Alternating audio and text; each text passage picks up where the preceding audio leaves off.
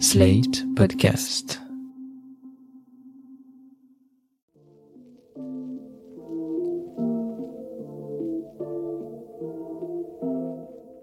Bonjour et bienvenue dans New Deal, le podcast IFRI TTS au Slate qui revient chaque semaine sur l'actualité politique américaine avec Laurence Nardon, responsable du programme Amérique du Nord à l'IFRI. Bonjour Laurence. Bonjour Christophe. Laurence, cette semaine, l'ambassade de Chine à Paris a diffusé des tweets accusant les États-Unis d'avoir non seulement déclenché la guerre en Ukraine, mais aussi d'alimenter le conflit en envoyant désormais des armes lourdes sur place. Ces messages chinois sont le reflet de l'alliance qui s'est nouée entre la Chine et la Russie, mais aussi de l'hostilité de plus en plus forte entre Pékin et Washington. Côté américain, on n'est pas en reste puisqu'un mémo inquiétant a fuité dans les médias américains vendredi 27 janvier. Un général de l'armée de l'air y déclare que la Chine et les États-Unis pourraient se déclarer la guerre dès 2025. Alors on sait hein, que les États-Unis considèrent aujourd'hui la Chine comme leur concurrent principal, qui lui reproche sa politique en matière de droits de l'homme, ses visées géopolitiques en Asie et dans le monde, mais les deux pays sont aussi très imbriqués d'un point de vue économique. Alors Laurence, la question qu'on va se poser aujourd'hui, c'est est-ce qu'une guerre entre ces deux pays est vraiment possible? Oui, alors les prédictions de ce mémo inquiétant euh, que vous mentionnez, qui a été rédigé par le général Minihan, eh bien, ce sont des choses qui se disent depuis un moment aux États-Unis, c'est-à-dire qu'une guerre entre les deux grandes puissances serait possible, voire probable, dans les années qui viennent. Ce serait d'abord parce que les deux pays sont véritablement engagés aujourd'hui dans une compétition pour la première place dans le monde. Ça, c'est la thèse de Graham Allison dans Le piège de Thucydide piège de Thucydide dans lequel il explique que les puissances dominantes dans le monde se succèdent nécessairement en se faisant la guerre, comme par exemple Athènes et Sparte. Exactement, ça c'est la cause générale et la cause plus directe, le déclencheur si vous voulez, ce serait la question de Taïwan, cette île que la Chine considère comme faisant partie de son territoire et qu'elle veut reprendre.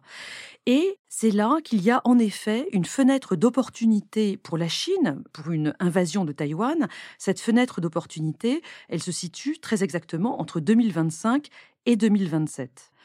Et ce qui déclencherait la guerre avec les États-Unis, c'est que ces derniers ont promis de défendre l'île et son système démocratique en cas d'invasion. On sait ce qui s'est passé à Hong Kong lorsque l'île a été rétrocédée à la Chine en 1999. Pékin avait promis de respecter le principe un pays, deux systèmes, mais en réalité, ça s'est pas du tout passé comme ça et la démocratie à Hong Kong est très affaiblie aujourd'hui. On comprend que les Taïwanais soient inquiets à l'heure actuelle à l'idée d'une invasion chinoise. Revenons sur les deux dates que vous avez données, 2025 et 2027, cette fenêtre d'opportunité. Comment est-elle fixée et pourquoi est-elle aussi précise? Pour plusieurs raisons. D'abord parce que les Chinois auront, à partir de 2025, semble-t-il, assez de matériel amphibie pour pouvoir envisager une invasion euh, de l'île de Taïwan. Par ailleurs, il y aura eu l'élection présidentielle à Taïwan en janvier 2024 et peut-être qu'il y aura eu des provocations anti-chinoises chez les candidats à l'élection qui pourront servir de prétexte à une invasion par les Chinois. Il y aura eu également l'élection présidentielle aux États-Unis en novembre 2024, donc les États-Unis seront occupés ailleurs. Et puis enfin, Xi Jinping, le dirigeant chinois qui vraiment revient régulièrement sur la nécessité pour lui de récupérer Taïwan, il doit se dépêcher de le faire parce que la trajectoire de la Chine va évoluer.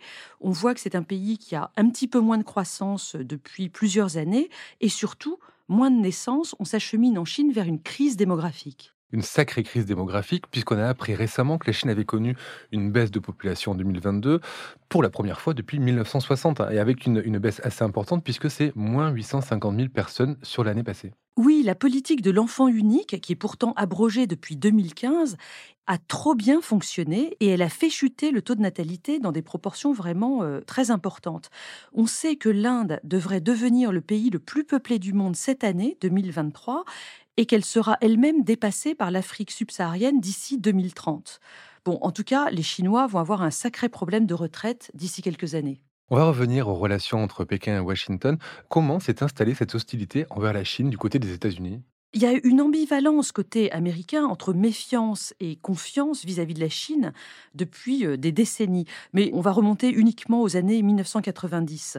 Après la chute de l'URSS en 1991, la Chine avait rapidement été désignée par Washington comme le nouveau peer competitor, c'est-à-dire le concurrent euh, de niveau équivalent.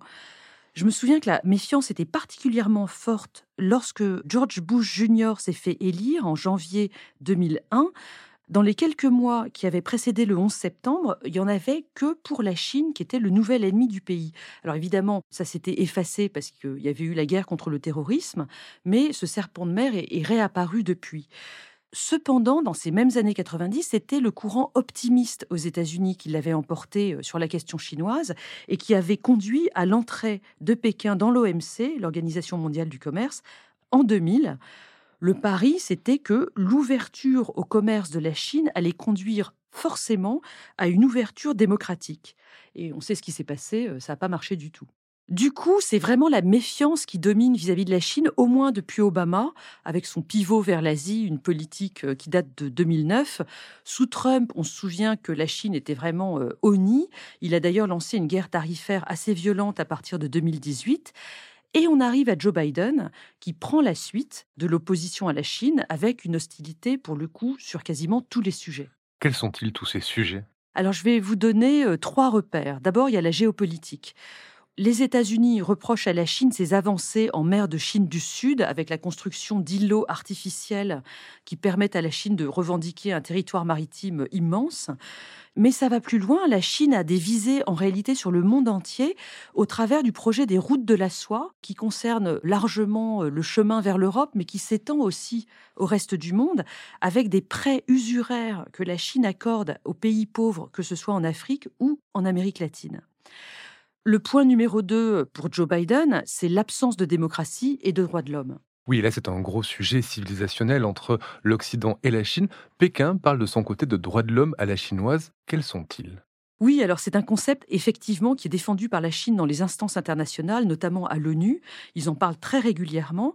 Ce sont des droits de l'homme dans lesquels la stabilité prime sur la liberté et le groupe prime sur l'individu. Qu'est-ce que ça veut dire concrètement? C'est qu'il n'y a pas de liberté d'expression, il n'y a pas de liberté religieuse pour les personnes, parce que ça pourrait euh, venir troubler la stabilité de la société. Des droits de l'homme, donc, qui n'ont de droits de l'homme que le nom. Exactement. Et puis le troisième point, c'est la concurrence économique et technologique, et ça, c'est un aspect extrêmement important et très complexe. Oui, il est complexe parce que les deux économies, chinoise et américaine, sont complètement imbriquées. Oui, alors il y a d'abord une imbrication commerciale, parce que les biens de consommation chinois inondent le marché américain, avec un énorme déficit commercial euh, à la clé pour les États-Unis. Et puis il y a aussi une imbrication financière, parce qu'une partie de la dette américaine est possédée par le Trésor chinois. D'ailleurs, on va certainement en reparler le moment venu. Si le gouvernement américain fait défaut en septembre prochain, ce sera un gros problème pour la Chine. Certains experts parlent d'ailleurs de destruction mutuelle assurée, sur le plan non plus stratégique nucléaire, mais économique, entre les États-Unis et la Chine, pour dire que les deux pays se détruiraient eux-mêmes s'ils se lançaient une guerre commerciale trop vive. Et en plus de ça, il y a la rivalité technologique. Les États-Unis reprochent à la Chine d'avoir soutiré énormément de savoir-faire technologique à l'Occident dans les décennies passées, euh, de manière plus ou moins légale d'ailleurs. Mais ce qui est vrai, c'est qu'aujourd'hui, la Chine domine absolument le marché des batteries pour les voitures électriques, mais elle domine aussi en moyenne 60% de la fabrication des panneaux solaires, des éoliennes, des pompes à chaleur, etc.